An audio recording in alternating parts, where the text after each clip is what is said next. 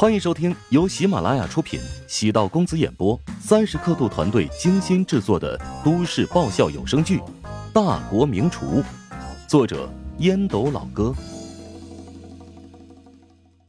第二百五十二集。刘达摇了摇头，在董国的后背上拍了拍：“我不需要你赴汤蹈火，你是成年人，要为自己所做的一切承担责任。”还记得我当年跟你说过的师训第八条吗？记得，如果有辱师门、违反行规，断掌处置。嗯，背得很熟练。现在得履行了。师傅，求你给我一次机会吧，我还想当厨师呢，不想没了手啊。虽然你以后残疾了，但只要师傅有口饭吃，绝对不会让你饿着肚子。刘达撂下这句话后，便离开了房间。没过多久，房间内传来一阵凄厉的惨叫声。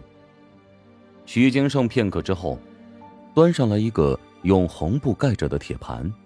刘达快速掀开红布，扫了一眼，微微颔首：“董国还算有点良心，以后你多照顾着一点。”徐金胜眼睛有点发红，咬牙道。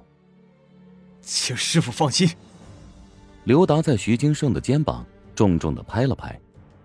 此仇此辱，他日必须得十倍报之。热泪从徐金胜的眼角滚落。我不能忘。烹饪协会关于蜀爵集团的处罚文件，只挂了半日，便从网站上给摘了下来。范事人员董国自己断了一只手掌。算是给行业一个交代。但凡有传承、有派系的厨师，都得讲行规师训。如果没了规矩，行业会变得混乱，大家的饭碗都不好端。刘达在此事处理的果断，有人认为刘达德业双馨，为了维护行业规矩，不惜大义灭亲；也有人认为刘达残酷冷血。为了保护自己的名声，不惜让徒弟成了个残疾人。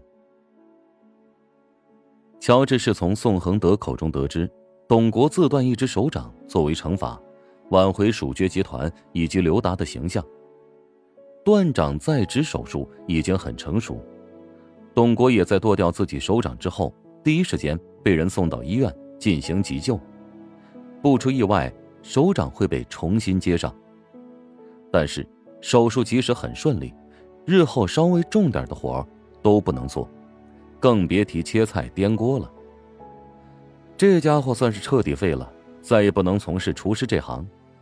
得到这个结果，乔治也算是解气。像董国这类人，为达目的完全没有底线，绝对不能让他从事餐饮行业。这件事儿啊，闹得沸沸扬扬的，蜀爵集团处理问题。直接坚决果断，才没有让矛盾恶化。怀香集团收了什么好处，才没有选择趁胜追击啊？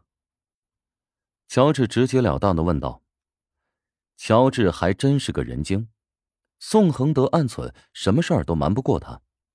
原本怀香集团打算在荣州市区内开设两家餐饮店，现在变成五家。乔治怔了怔，五家连锁店那就成气候了。在蜀爵集团的大本营建五家新店，将会破坏荣州的餐饮状况。丈母娘还真是会在蜀爵集团的心脏扎刀子。虽然好消息不断，但我得提醒你，你现在挺危险。你不是一直想保持低调吗？我能理解你的心情。如果我有这么一个丈母娘，也会藏下不少底牌。但你最近这段时间呢，做了不少事儿，你以前的努力。可能都要白费了。哎，我怎么觉得你像是在挑拨我和丈母娘之间的关系啊？需要我挑拨吗？你俩的关系如何，傻子都能看明白。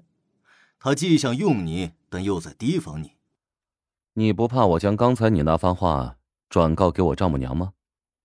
你不会，因为你知道我是站在你这边的，而且无论是现在还是未来，你都需要我的力量。谢谢你给我带来的好消息，今天的聊天到此为止。乔治选择直接挂断。宋恒德听着忙音，皱了皱眉，嘀咕道：“哼，还真是个没礼貌的家伙。”宋恒德不知为何发现自己挺喜欢跟乔治聊天，从乔治的身上能看到很多未知的变数，是一件挺有趣的事情。乔治知道宋恒德是丈母娘身边最忠实的一条狗，尽管现在这条狗被冷落了，但他骨子里的奴性不会变。在乔治看来，宋恒德只是可以笼络的对象，仅此而已。他绝对不会生出让宋恒德臣服、帮自己争夺陶家的家产的念头。尽管乔治多次跟陶如雪说自己是冲着他的家业而来，但那……只是夫妻俩拌嘴的怒话，当不了真。其实，乔治对陶家的家产根本不在意，否则他也不会绞尽脑汁想方设法的跳出怀香集团，摆脱丈母娘对自己的控制。今日轮到沈贤当主厨，乔治可以稍稍放松一些。按照网红食堂现在的规模，乔治还得再招一名和自己沈贤。水平旗鼓相当的主厨。乔治最近厚着脸皮跟陶南方索要了不少好处，他现在已经不太好意思继续在怀香集团挖人了。在几家报纸刊登了招聘广告，如果有社会招聘的展会，乔治也让陈雪华安排人前往参加。但靠谱的主厨实在太难找，即使提供高于市场价格百分之三四十的薪水。短时间内也难以找到合适的人选。乔治在旁边观看了片刻，沈贤这段时间水平大有长进，即使比不上郝望和苏大年，但实力也相差不大。沈贤是一个极为较真儿的人，他对每道菜都很挑剔，因此，烹饪每一道菜的过程中都会花费最大的努力。乔治不在食堂的这段时间。他做菜的效率也提升了，现在已经能够熟练同时操作四口锅。我下周想请两天假。嗯，没问题，工资照发。沈贤暗忖，乔治便是这种性格，换成其他老板肯定会问自己请假做什么。沈贤叹了口气：“我和我老婆正在闹离婚。”哇，什么情况？哎，以前也闹过，但这一次闹得特别凶，跟他弟弟有关。这不嘛，他弟今年大学毕业，接下来就准备工作、谈恋爱。现在穷金的房价那么高，男方如果相亲没有房子的话，很难找到合适的对象。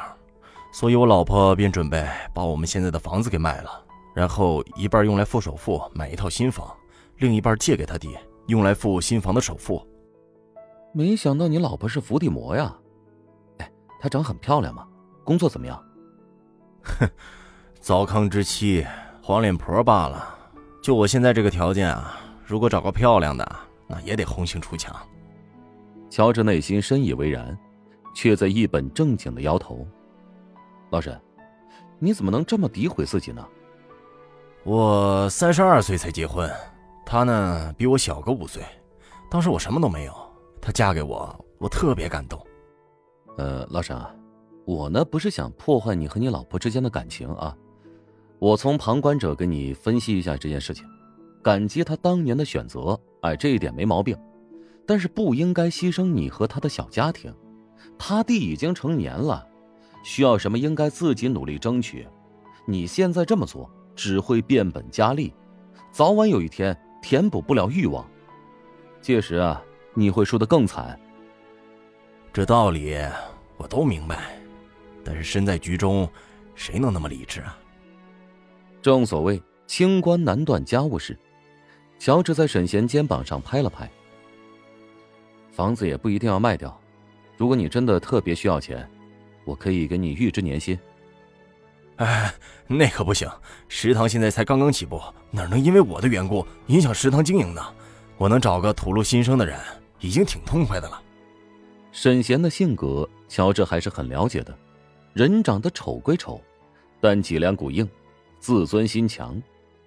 望着被婚姻围城折磨得很惨的沈贤，乔治突然有些亲切，有同病相怜之感呢。两人都有一段不太省心的媳妇儿和丈母娘。乔治觉得得和沈贤找个时间喝两杯，走走心。